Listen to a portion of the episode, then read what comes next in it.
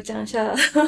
来讲一下，我第一次看大棒表演的时候是在呃二零一四年在奥地利的林兹，嗯，电子音乐节，然后那时候第一次看大棒现场，看完之后呃过目不忘，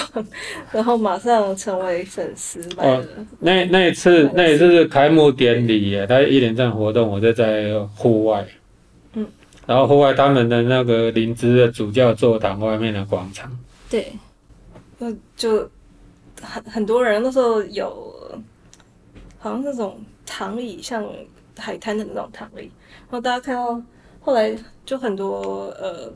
可能奥地利的观众或是欧洲的观众，大家可能本来不认识大王，然后听到后来都疯狂，因为那个大王表演非常非常。夸张的身体性，就是已经感染到。其实后来后来就是那个有一个就是他们 ORF 的那个一个 DJ，嗯，就是找找我，就是找我一起，就是又我们又有一个那个他一个现场现场直播的一个表演，哦，那个就是非常疯狂。对。就是我也是也也有一点做一些那感觉，因为其实我在那个电子艺术节里面，我是跟当地的一个业余的管乐团，就是他的团员全部都是钢铁公司当地一个一个那个阿尔卑斯钢铁公司的员工，嗯啊，因为他们他们企业管乐团就是风气很盛嘛，就是之前有一部比利时的音乐音乐电影叫做《比利时狂想曲》。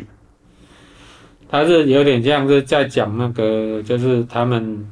呃、欸，比利时有分那个法语区跟所谓荷语区，就是就是那个瓦隆跟那个弗拉芒，嗯，啊，弗兰德斯，就是他们就是，他们就是常常就是会有勾心斗角什么啊，他是他后来后来就是他是以一个皆大欢喜的方式收场，然后他那个就是讲管乐的两个管乐男主角跟女主角刚好就是属于不同企业的那种管乐社。就是罗密欧与朱丽叶的意思。那总之，总之就是他们那个就是民间的那管乐团，就是风气很盛嘛。所以我后来就是因为其实在我在呃差不多两差不多一九九零年代后期那个时候，就是有一部那个呃好就通称南斯拉夫，就是那个库斯图利扎的那个地下社会。那当然，他那个是他那时候已经已经那个南斯拉夫已经分裂成好几个国家了，包括什么波斯尼亚，包括塞尔维亚这一些。然后他那个配乐者库斯图里扎，他就找了他的那个本来的那个搭档布雷戈维奇，然后布雷戈维奇写了一些曲子，然后他就找那个另外一个叫马科维奇，马可维奇的管乐团。然后就做非常热闹的音乐，然后在那个非常非常热闹的电影，然后那个时候，对，那个时候斯大路甚至有一家 live house 叫地下社会。可是，一直到两千年代中期，就是我在台湾都还觉得，就是找管乐团好像都是难如登天啊，就是会觉得就是摸不着头绪，然后。一直到一直到差不多，嗯，二零一五年，我第一次透过就是台北的这个爵士圈的朋友的协助，就真的是找到十十几人的管乐团，就是他们都是爵士乐手，或者有有在学学生，有那种就是留学回来的，啊，就是很多都是在做场那种，就是回来之后就是。那个时候，其实我已经累积了十十几年的十几年的这种构思啊，什么，我后来就觉得，就是还是要有一个谱给他们，或者是还是给他们一个范本，这样子他们就知道怎么样。然后就是，我会觉得其中有几场其实效果是很好的，因为有一个妥善的一个沟通，还有足够的准备时间。还有就是编曲，而且编曲能够让能够让在场观众能够能够有很很就是对对在场观众有很强的那个渗透力，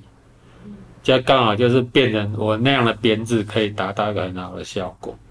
欸、那像大宝，你对啪啪之前认识吗？就是那个时候，那个时候啪啪好像做了一个呃，就是他他用一台脚踏车，然后脚踏车上面装了一个，就是类似像一个玻璃的那种展示柜的木木箱啊，然后就是一个 玻璃的展示柜，然后玻璃的展示柜里面其实还有包括就是一些那种一九六一九六七零年代的一些台湾的一些那种很普遍的一些产日用品，因为那个时候啪啪有有有有有有特别去找一些那个就是呃类似像一些那种那种。百兰白兰香皂啊，一些什么，嗯，啊，国联化工的一些产品或者一些什么，就是一开始我看到看到那个，其实我想到是一首台语老歌，叫《花莲东北杂碎》。哦，对啊，要不要唱一下？对啊，就叮叮咚咚，叮叮咚咚，花啊，叮咚北杂碎，给他行会死给谁那种。忘掉。好像那个是啥？我如果没有记错，好像是郭大成还是谁唱？嗯，对对对。那个他他觉得这个这这个作品是叫什么名字？叫呃群虎。那时候呃就是呃群是群体的群，虎是老虎的虎。嗯、然后那时候呃就是那些刚大旺说的那些盒子里面是呃都是大概十秒钟的声音，就大家。会打开盒子，再打开一张，其实是中文说明书，上面有我的个人的记忆，然后再打开那张纸，就可以听到十秒钟的台湾的呃音景，就是我对台湾的回忆这样子，我就把我个人的回忆，然后像是卖异国情调的纪念品卖给大家，嗯，因为是在德德语区，所以大家。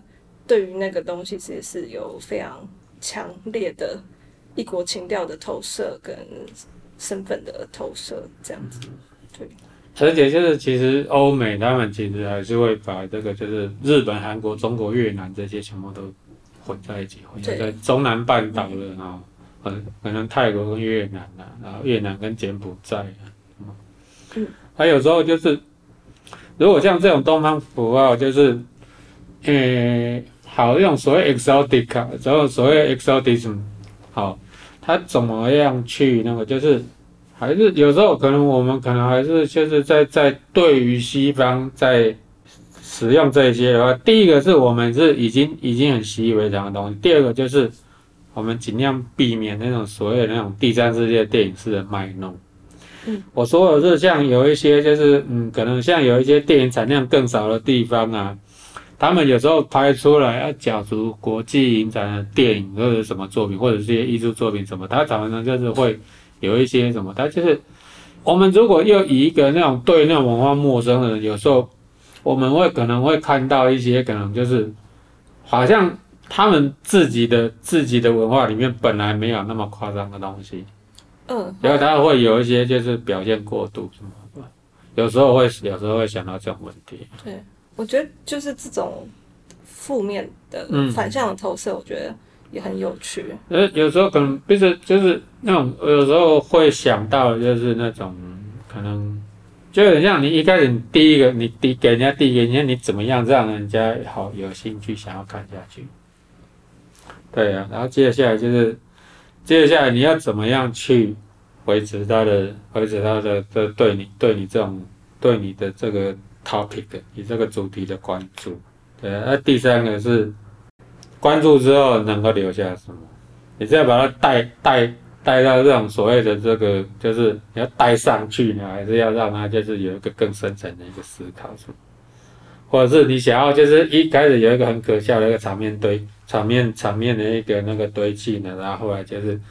然后就是要有点像就是让人让看的人就觉得，哎，奇怪，好像有哪里不对劲，是吧？还是哎、欸，我这样笑会不会很地狱梗呢？是，嗯，